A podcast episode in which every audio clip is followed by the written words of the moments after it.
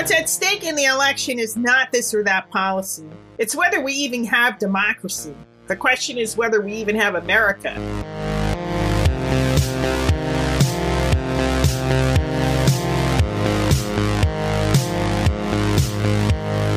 Ms. Anderson, thank you for joining me on the Dissens podcast. It's a pleasure. It seems like your home country, America, is in flames, Ms. Anderson. California is burning as a result of climate disaster. Yeah. The healthcare system and the social system are collapsing under the mismanagement of the Trump administration. And the country is run by a man who is, from the outside perspective at least, half clown and half fascist. It's not even from an outside perspective. Many Americans share your perspective. Yeah. Ms. Anderson, how would you describe the United States just before the 2020 presidential elections? We're a deeply polarized country. A lot of this is a response to demographic panic on the part of white Christian America. They see their power waning. Hmm. Whites will probably be a minority in the United States, maybe in 20 years or so. And that's creating a kind of reaction. We get enormous numbers of immigrants. Trump has tried to shut that down. And I really think that demographic panic lies at the root of our current political polarization and the fact that we have a clown in the White House who is he he is very effective in channeling the fears and resentments of his followers. He's not really about policy. He's a populist ruler whose deliverables to his people are fundamentally symbolic. He's promising to restore them to their former glory and to uh, rain contempt and derision on all the groups that his followers fear and resent. Yeah, we want to talk about that more in a minute, but first, let me say a warm welcome to all our listeners out there. Our guest on this week's show is Elizabeth Anderson. She's teaching philosophy at the University of Michigan. Yeah. Miss Anderson, we came actually together to talk about your book, Private Government How Employers Rule Our Lives and Why We Don't Talk About It. But actually, it's not that often that I get a renowned intellectual like you from the US, so I wanted to talk about with you a bit about Trump and also the upcoming election on 3rd of November. Let's just jump in. Yeah, this racism that you talked about in your beginning remarks, and we also have to add the agitation of Trump in favor of white America to it, I guess. They seem to be at the root of the civil unrest we see right now in many American cities, I think. Oh, absolutely, yes. In many cases, we see right wing militias attacking Black Lives Matter protests. Some even see the United States at the brink of another civil war. What do you make of that situation, Ms. Anderson? There are certainly radicalized groups who would like to see that happen, overwhelmingly on the right. Hmm. Black Lives Matter is not fundamentally a violent movement. Sometimes you see opportunists go in there to engage in looting, but overwhelmingly, the Black Lives Matter protests have been peaceful. It's been the police who've been rioting against peaceful demonstrators. Uh, they've been extremely violent, but then you have these far right groups, militias, and so forth. Uh, and as you know, the rates of ownership of guns exceeds any other place, at least in the democratic world. Hmm. I mean, we're just awash in guns, and many people fantasize about using them against perceived threats. And those people are welcomed by the police to do the work that the police maybe don't want to do for themselves.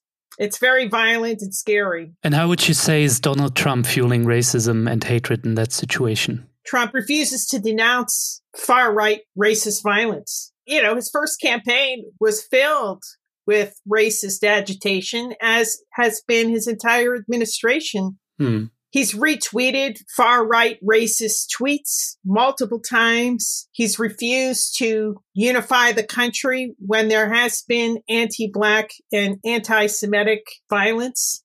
We're at an extremely dangerous moment.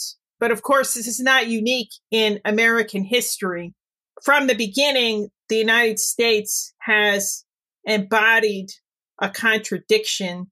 And you can see it even in some of our founding documents and in the life of Thomas Jefferson, early president of the United States, who simultaneously authored the Declaration of Independence, in which he declared a principle of human equality as self evident. But he was a slave owner. Hmm.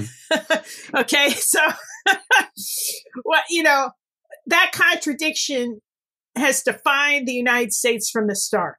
is this a country that really recognizes the full equality of all human beings and welcomes people from every part of the world to its country as potential citizen? That's the history of America as a nation of immigrants. But opposed to that has always been another vision of America as for white people only, committed to using violence to keep down other groups, especially blacks, also American Indians, indigenous peoples. Mm. The whole history of the United States is a conflict between those two visions. And periodically we see the white supremacist vision rise up in a pretty violent, dangerous way to defend its view of what America is. A lot will come down, I guess, to the upcoming elections, Correct. probably one of the most important elections in US history. What are your predictions for the race? What scenarios are we likely to face? Okay, well, there's no question at all that Biden will easily win the popular vote by a larger margin than Hillary did four years ago. However, we don't have a democratic system for counting those votes. The president is elected through this obscure and ridiculous system known as the Electoral College, hmm. which overweights the votes of people from low population states. And most of those states are Republican. So Trump has an inherent advantage in the Electoral College. And there are battleground states, Florida, Pennsylvania being the two most pivotal ones. Uh, the vote there will probably determine the election. And it's very much an open question whether Biden or Trump will win those states. And the second main question is chaos at the polls. Because of the pandemic, many people are voting absentee. Far more Democrats than Republicans are voting by mail. And Trump is casting doubt on the legitimacy of mail ballots, falsely claiming that they're full of fraud. And I very much worry that he will create a scenario very much like the 2000 presidential election, where the recount was stopped in Florida and the Supreme Court permitted, in fact, basically issued an order that the recount stop, even though it probably would have delivered the victory to Gore. And I'm sure that Trump's lawyers will be doing exactly the same thing in the battleground states, trying to issue lawsuits to stop the counting of absentee ballots that are disproportionately Democratic and just refuse to count them. And that could swing the election his way. Mm. And whether those lawsuits succeed, I think depends on how much he has succeeded in packing the courts with judges who are extremely hostile to voting rights. Right now, the election, you already mentioned it, is overshadowed by the corona pandemic. What do you think? Is Trump more likely to lose because of his crisis management, or is this effect exaggerated? Oh, there's no question he's lost support because of his disastrous coronavirus response. In particular, his base is concentrated among older voters, but older voters, of course, are also more vulnerable than younger ones to serious consequences from COVID infection. So many of them actually are disaffected from Trump because of his gross mishandling of the pandemic response. And so I do think that that puts his reelection in jeopardy. Yeah, we don't hope that he's getting reelected, but if he wins, what pops up into your mind if you think about the fact that he could be the president for another four years. And what would that mean for the United States and for the world? Oh, it's the end of America. Okay, that's a drastic description. now, look, Trump has already bent over backwards to destroy America's reputation worldwide and its capacity for leadership. And that decline will only accelerate with another four years of him in office. He's already uh, taken a wrecking ball to most of the federal agencies so we're facing a situation where we have these major problems we have to deal with, including the pandemic, climate change, yeah. the fires out west, which are a manifestation of climate change, even the census, even the post office, basic government services are getting destroyed. It'll be very difficult for the United States to recover from such a catastrophic administration. We're definitely past peak America, I think. Okay. Regarding the election, are you going to vote for Joe Biden or are you going to vote against Trump and just choosing the lesser evil? Well, in policy terms, I'm not really much of a fan of Biden. However, I want to say the following in his favor. We're in a deeply polarized state right now with Democrats and Republicans hating each other. The levels of division and hatred are very strong in the United States. And if there's one thing to be said for Biden, his decided moderation and his empathetic persona, which I do think is genuine. Mm. The main message that he's sending is I'm going to take care of everybody. I care about everybody. My duty is to represent Democrats and Republicans and independents and everybody in America. So I do think potentially because of his personal style and his emotional connections, he might actually help unify the country and tamp down the polarization. And if he could do that, then even if he doesn't deliver a lot on policy grounds, that would be a major advance for American democracy to calm everybody down and enable us to listen to each other rather than screaming at each other. That would be a huge, a kind of cultural achievement, even if it doesn't result in specific policy outcomes.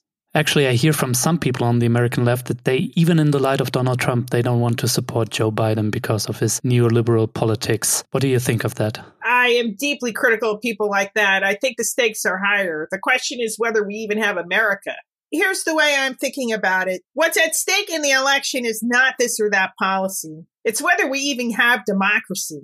Hmm. A prerequisite to democracy is people not thinking that they're under existential threat if the other side wins power.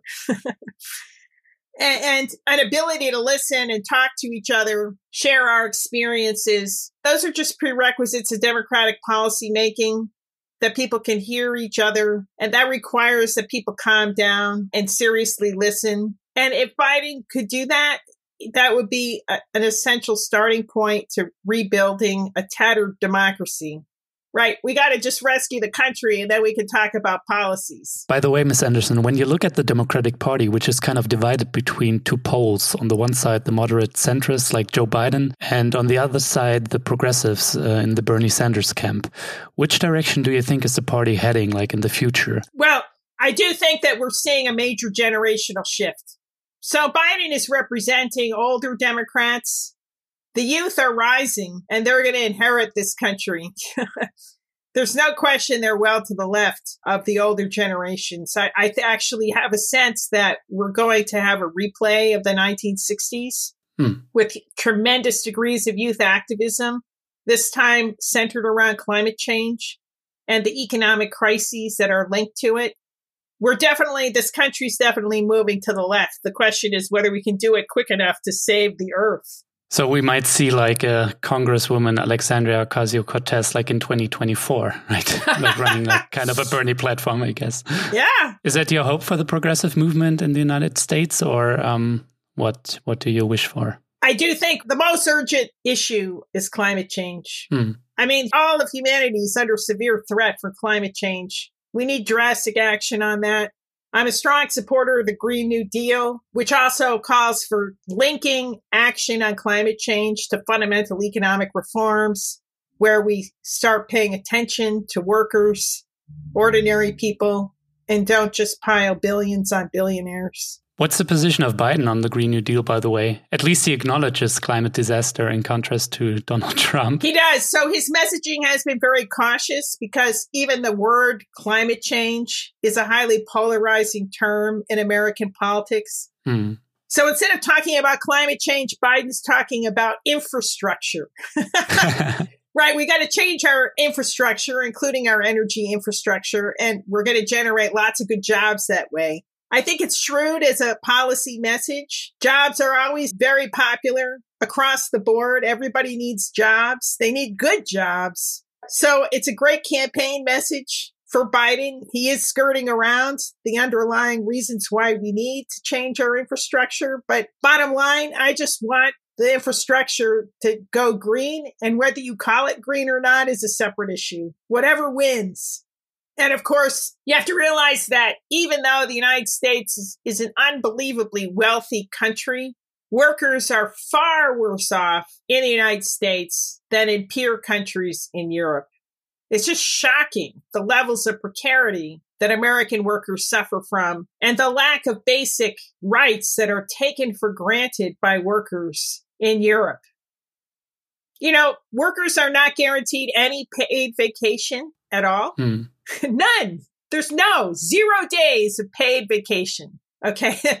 Half of all American workers through their employment contract will get paid vacation. But then if you look at whether they take all the days they're entitled to, most of them don't because they're afraid that if they actually used all of their contractual entitlements, that they would be fired or they would lose a promotion because they don't show single-minded dedication to their job. So what we have is a society that's profoundly lacking in leisure and leading to overwhelming stress on the part of overworked workers. It's a very dysfunctional system, but that's just one example of where workers don't have rights. All right, and that was the perfect transition, Ms. Anderson, to talk about your book, Private Government How Employers Rule Our Lives and Why We Don't Talk About It. Yeah. In this book, you write about the issues of workers' rights and workplace democracy. It's not new. The US version was published two years ago, but I just recently had the privilege to read it in the German translation, Private Regierung. Let me begin by asking, Ms. Anderson, why might it be important in your eyes to talk about workers' rights and workplace democracy? While there's a man in the White House who's actually dismantling democracy in its political sphere. Well, if you look at how democracy gets built institutionally, the labor movement has always been a very important locus of democracy hmm. building. And in particular, in mobilizing ordinary workers, enabling them to educate themselves about the political issues of the day. If I were to trace some of the causes of the current crisis of democracy in the United States, certainly one of them would be the decline of labor unions in the United States. Labor unions used to be a vital source of voter education for ordinary workers. And they were also a centerpiece of anti-racist activism because many unions early on recognized that they would be destroyed if they were not racially inclusive. If they were all white unions, then the businesses would hire blacks, immigrants, Latinos as strikebreakers. And those people would say, well, why should we be in solidarity with you if you're not in solidarity with mm. us? And the destruction of labor unions in the United States has been central both to widening inequality, economically speaking, and to the decline of democracy. Because at root, our populist politics are really being driven by widening inequality in society. Behind every populist, you've got plutocrats and whatever Trump says in a populist, you know, vein, what his actual political practice is deeply plutocratic. Tax cuts for the rich, deregulation for businesses, disregard for the interests of mm. workers.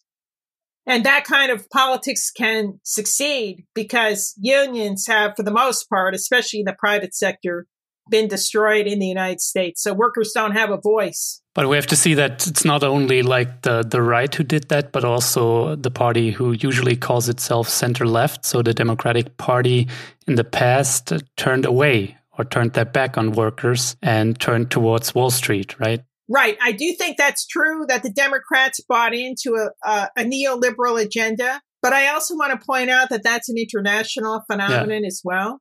You know, social democrats in Germany went neoliberal and kind of abandoned a lot of worker interests. And no wonder they're getting killed in the polls. Yeah, but it seems like it's not enough to talk only about restoring decency, as it sometimes comes from the Biden campaign but also talk about like fundamental issues like workers' rights and stuff like that. And yes. But let's talk about your book, Private Government How Employers Rule Our Lives. When we think about ruling, we normally tend to think about government, and this is something that the state does, right? Yeah. So, why do you think that employers rule over our lives? Most people spend a very large chunk of their adult lives at work. And within the workplace, there's an organization that's typically hierarchical with managers giving orders to ordinary workers and managers reporting up a hierarchical chain to the CEO or the head of the firm. So we have a hierarchy, we have orders, and those orders are issued on pain of punishments such as firing or demotion. Hmm. Wherever you have orders being issued to people on pain of sanction, you have government, just by definition. We have an authority structure here where some people have to obey what the orders other people give them. That's government. So I think it's high time that we think more politically about what's happening inside the firm and don't think that politics is only about what happens in elections or with the state. Mm. Sometimes you even describe the workplace as a dictatorship, as the tyranny of the boss. Isn't it a bit far fetched to compare the workplace to states like Belarus or China? Or what arguments in favor do you have for this comparison? Well, it is true that bosses don't have the power to imprison their hmm. workers, mm. not on their own authority at any rate. But there's still a lot of awful stuff that they can do to their workers. In the United States, bosses are free to bully workers and make their lives miserable. So it can certainly feel like a dictatorship if you're in a circumstance like that, in a workplace like that. And in principle, workers really don't have any effective protections against that unless they're represented by a labor union, which is rare in the United States these days. It's getting also rarer in Germany. yes. My understanding in Germany, though, is that uh, you don't have to be a member of a labor union in order to be represented by it. Yeah. A greater percentage of workers actually are covered by collective bargaining agreements isn't that correct? Yeah, it's it's right, but the representation is uh, going down anyway because also of effects like the digitalization and the gig economy, for example. Yes. And the rise of temporary contracts. Yeah, exactly. It's declining, yeah. but still, of course, the situation is much different to the US, where you have like this hire and fire policy, as I understand it. Yes. In the United States context, uh, the default rule of employment is employment at will, which means that the employer can hire and fire for any or no reason at all. Hmm. There are only a few reasons that are accepted in the law. You're not allowed to discriminate on grounds of race, gender, sexual orientation, but there's only a handful of prohibited grounds for hiring and firing people. Everything else is permitted, including just arbitrary likes and dislikes. So just the right to quit doesn't really mean that the internal organization or governance of the firm is no longer a dictatorship. It still is. You write that at work we are willing to accept things that state authorities never would get away with. What do you mean by that? The government of the workplace regulates people's motions, their talk far more minutely than states do, even more minutely than most totalitarian states right? I mean, your actual physical motions could be tightly regulated if you're on an assembly line. Your words are surveilled and regulated if, say, you are a customer service representative and you're talking to a customer. Everything is tightly monitored because you're really there to deliver goods and services for the firm. So your purposes are regulated much more tightly than if you're just out and about in civil society where the state, you know, issues traffic regulations and so forth, but doesn't tell you precisely what goals you have to be pursuing. If we buy into your argument, when workplaces are more or less authoritarian private governments, so why is there so little talk about it and only in a small podcast like this? And why are not in like in big TV shows talking about this issue day in, day out? Well, I do have a story about this in the American context. And that has to do with the American dream of universal self employment. This was a dream that continues, but it has powered the American imagination of what a successful life will be to ultimately not have any boss at all. And that vision was embedded in the original free market ideology that was promulgated before uh, the Industrial Revolution came about when in fact you did have high rates of self-employment. Most people were farmers and their ultimate aspiration was to own their own farm and be their own boss that way. Uh, and in fact, land ownership in the United States was incredibly widely dispersed compared to Europe. If you go back to say the time of the American Revolution in the late 18th century, it was actually quite easy for a white person to acquire land and own and operate their own farm. Hmm. Abraham Lincoln, who's best known as being the wartime president during the American Civil War, advanced a party platform in the 1860 presidential election, which really had two planks. One was anti slavery, but his second party plank was to give away lots of free land out west into small plots that individuals could farm just with their families. It was really a vision of universal self employment. And there are some speeches that Lincoln made that sound practically like Marx. He said, labor is always superior to capital because capital depends entirely on labor. hmm. It's almost like Marx saying capital is nothing but dead accumulated labor. Well, that was what Lincoln thought too. So workers should be the ones who are honored in society and should have freedom. But if you think that truly free markets are going to deliver freedom and autonomy to every individual on the basis of universal self employment, then you're going to be very pro free market, as Lincoln was, and think that's going to solve all your problems.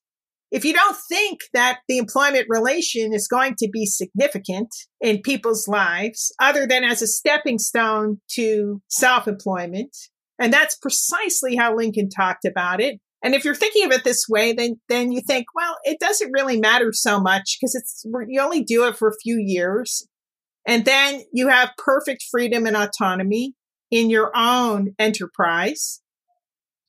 And, and so that's why Americans don't really think that hard about the employment relationship and how awful it is for so many workers in the United States because they're still chasing this dream of self employment long after it was destroyed as a viable option for the vast majority of workers. People are still chasing that dream today. And the ironic thing is, I guess, that uh, today the dream of self employment and being free of a boss kicks uh, a lot of people in the ass, right?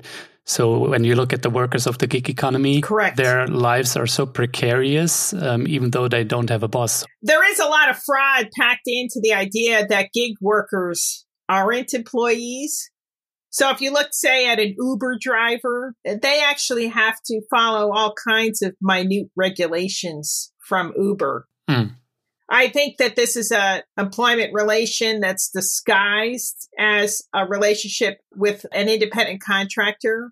And in fact, the misclassification of employees as independent contractors is absolutely pervasive in the United States. Uh, so, for instance, delivery people whose exclusive employment is with a single firm, say an Amazon delivery driver, uh, they're often misclassified as independent contractors when in fact all of their business is with one company. They wear a company uniform and a truck that's painted with a company logo. Mm. And the reason for calling them independent contractors is that then uh, the employer isn't responsible for providing things like health insurance and benefits, retirement benefits, or what have you And that's why people are being put out on the gig economy is that then it enables employers to shed all kinds of costs, payroll costs associated with formal employment.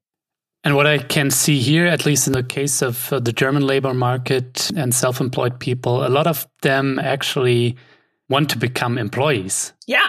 So it seems that they prefer like the hierarchy of a company and maybe uh, a shitty boss they prefer that to the economic uncertainty that they face when they are self employed. So, what do you make of that? That some people wish for being in a hierarchical situation? Yeah. So, I mean, right. So, there's several things. I mean, one is you don't want to have a precarious existence. Hmm. But another thing is, is that there are other ancillary benefits of being a regular employee at a work place that don't aren't linked to hierarchy, but it's just a place for sociability outside the family, right? People like to go to the office because then they can meet other people and have forms of sociability that otherwise wouldn't be available to them. But the other thing I want to point out is that hierarchy as such doesn't have to be oppressive and dictatorial. The question is, I mean, any large scale organization is going to involve some kind of organizational hierarchy because it's the only way a large scale organization can function effectively. You can't have participatory democracy on mm. every decision a big organization makes. It would never be able to make decisions. And so hierarchy as such is indispensable for large organizations.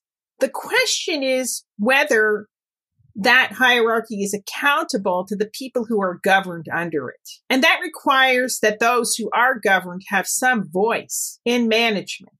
And that's why in my book, I think that the German uh, experiments with co-determination are highly valuable for thinking about a possible better future for American workers who currently overwhelmingly have no voice whatsoever in management. I guess some leftists or progressive here in Germany would say, okay, that's all fine and good, but um, we should strive for something more like workplace democracy or companies owned by workers. So, what follows from your actual from your analysis of workplace hierarchies, and what kind of interesting proposals do you see there? Yeah, workplace democracy, worker ownership is great if you can get it. Thomas Piketty, in his latest book, Capital and Ideology, argues that one of the flaws of German social democracy and the other center left uh, parties in Europe is that they weren't aggressive enough in expanding worker representation in firms. So he argues for a much more aggressive mode of empowering workers and increasing their voice in the governance of firms. Yeah, I do think that we have to make major experiments in joint management between workers and representatives of capital within the firm. I think that's a more feasible path forward than pressing for full worker ownership of enterprises. You know, it's great if you can get those, but I don't think it's it's feasible in a lot of places. Hmm. There's radical variation in how dedicated workers are to a specific workplace as a place where they want to make a career. Typically, entrepreneurs who found businesses, well, they really care about the survival and success of the business. But a lot of workers don't want to devote that kind of energy. So I'm not averse to the idea that the founder of a small business is entitled to a greater voice than any single worker might have. But we do have to really think carefully about workers empowering workers, even if they're not represented by a labor union, to have a voice in management. And that's really where I think the main innovation should go. And we need to be more imaginative. The experiments that have taken place in German co-determination, I think they, they, they form a basis for learning and building on that model. But I think we should experiment with more variations along the lines that uh, Thomas Piketty has proposed. Hmm. I wonder, Ms. Anderson, if you ever talked about your ideas and your description of the company as a dictatorship. Uh, if you ever talked about these ideas with people like Elon Musk or Mark Zuckerberg. I well, not people at that level of exaltation, but uh, I do actually talk to business people and people in business schools about these ideas. Mm and I'm even a member of an organization called the Society for Progress that's trying to persuade capitalists to uh, to give up their property. well, basically, to rethink what they're doing and to realize that profit maximization is not really a sensible idea. And in fact, I just gave a podcast on Nick Hanauer's show called Pitchfork Economics. And is an interesting guy because he's a plutocrat who realized that the direction in which capitalism is going is highly destructive. Mm. so Hanauer is a serial tech entrepreneur. He may well have billions. I, I'm not sure how wealthy he is, but he's immensely wealthy. He finally realized, you know, I, all of this wealth is getting concentrated in the top 1%. And what does that mean for everybody else? Right? Everybody else is getting left out. And he wrote a famous column a few years ago called The Pitchforks Are Coming for Us Plutocrats. it was basically a, a message he's delivering to fellow rich people, billionaires, that if they keep on, you know, acquiring all the wealth for themselves, there's going to be a revolution. Better rethink capitalism. kind of reminds me of Warren Buffett, right? Who said there is yeah, yeah. class war, and uh, guess who's winning? yes, exactly. And Hanauer says the same thing. And now he's got a podcast called Pitchfork Economics, in, in which he interviews a lot of people, right? About okay, how could we change the economy before it leads to ruin? Yeah. So I do think that some of these ideas are are diffusing. And of course, the current populist revolt that we see in the United States is partially, and not only in the United States, in many countries, is partially propelled by all kind, the rising inequality and anxieties that attend that, uh, especially on the part of the white working classes, whose prospects really have declined precipitously from where they were in the immediate post-war era. Regarding the issue of inequality and capitalist disaster, I, I wondered um, what you make of the idea of a universal basic income, because that idea seems to be passed around quite frequently right now. Yeah. And it promises kind of economic safety on the one hand, but also a greater level of self determination and autonomy from companies or from uh, bosses, you know? So um, when you look at your work, is there a connection? And what do you make of this idea? Well, I think it all depends on how that might be implemented. Everything lies in the details. Hmm. Uh, I do think that a universal basic income could do a lot to rescue people from precarity. But we shouldn't expect that it can do a lot more than that. And the reason is that for the vast middle classes who expectations for standard of living that's well above whatever a universal basic income could deliver for them, the idea that this could like empower you to like quit work and go off on your own isn't really credible because these people have mortgages to pay. People can't do that on any feasible universal basic income, right? It would be well below a standard middle class income and any feasible rendition. So I think while it could help, I wouldn't want to see it substitute for a rich array of publicly provided goods. In the United States, we're still haven't achieved universal health care access. Hmm. Uh, so if I were going to put my priorities, I would want to make sure that a richer menu of publicly provided goods was available to people, things like healthcare and decent education, since so many of our schools are failing, than to put all of our, or, or put the bulk of our resources into a universal basic income. Whatever it would be, it would, could only be one component among an array of public policy measures needed to liberate workers. Yeah. And in the hands of a lot of libertarian thinkers who like the UBI, they're thinking, oh, yeah, and then we can like eliminate the rest of the welfare state and just hand out cash. Well, there's just a lot of publicly provided goods that are indispensable. And mass transport would be another one of those goods, especially if we want to go green. The only place where that's going to happen is through public provision. Ms. Anderson, regarding your work on the workplace and hierarchies, I wondered, are you also speaking from your own experience because you're an academic and um, I guess you work fairly self determined and free. But was there at any moment in your life like uh, something where you were in a company? And so do you speak from experience or how do you gather your evidence? Oh, yeah. So earlier in my life, I was a college student and, and made some money over the summer working at a bank. Hmm. And I was a uh, bookkeeper at a bank. Obviously, I mean, this is relatively comfortable conditions. There's nothing dangerous about working in a bank. Unless there's a robbery, right? Yeah. well, of course, we weren't the ones with the cash. We were just handling the checks. we weren't tellers. But still, I was working there in an era where they were moving from an open office to cubicalization of office workers. And our manager just imposed this on us, even though it actually made the work less efficient, but it also suppressed the kind of easygoing banter that the workers had among ourselves. Mm. You know, we'd be running a conversation and telling jokes and stories and stuff while we're bouncing checks. and of course, with the cubicalization, it kind of suppressed some of that easy interchange since we couldn't see each other and it was just more difficult to get things done And we deeply resented the idea that this new office system was imposed upon us without any consult- a consultation whatsoever. And there was just seething resentment against our boss for having done this to us.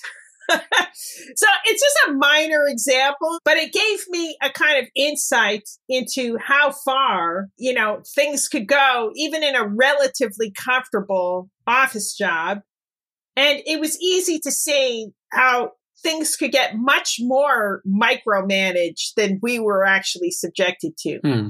And indeed, today, with the surveillance technology that's available to managers, practically nothing workers do isn't under scrutiny and controlled. So I do think that freedom in the workplace, even in the office, has been declining due to the untrammeled power that employers have and the technologies they have available to micromanage every every movement and every word that workers utter.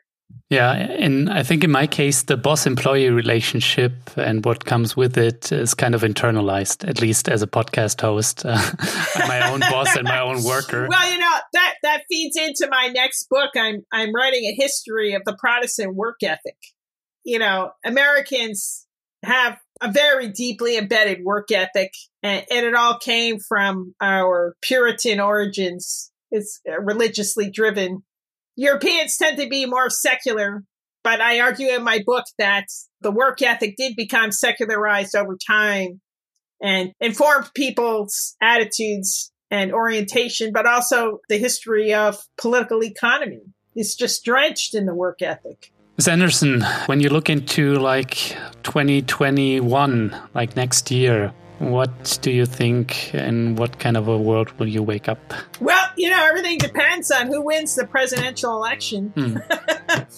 if Biden wins, I do think that he can take some strides in finding for the United States a decent place in international relations. If Trump wins, it's just decline from here on out, probably on an unstoppable runaway train. And that would be bad not just for the United States, but for the world because of the urgency of the climate crisis. If the United States doesn't take leadership on this, both in its domestic policy and in urging other countries uh, to move ahead, I don't even see a, a decent future for the globe. Ms. Anderson, thank you so much for your time. Yeah, it's a pleasure to talk to you.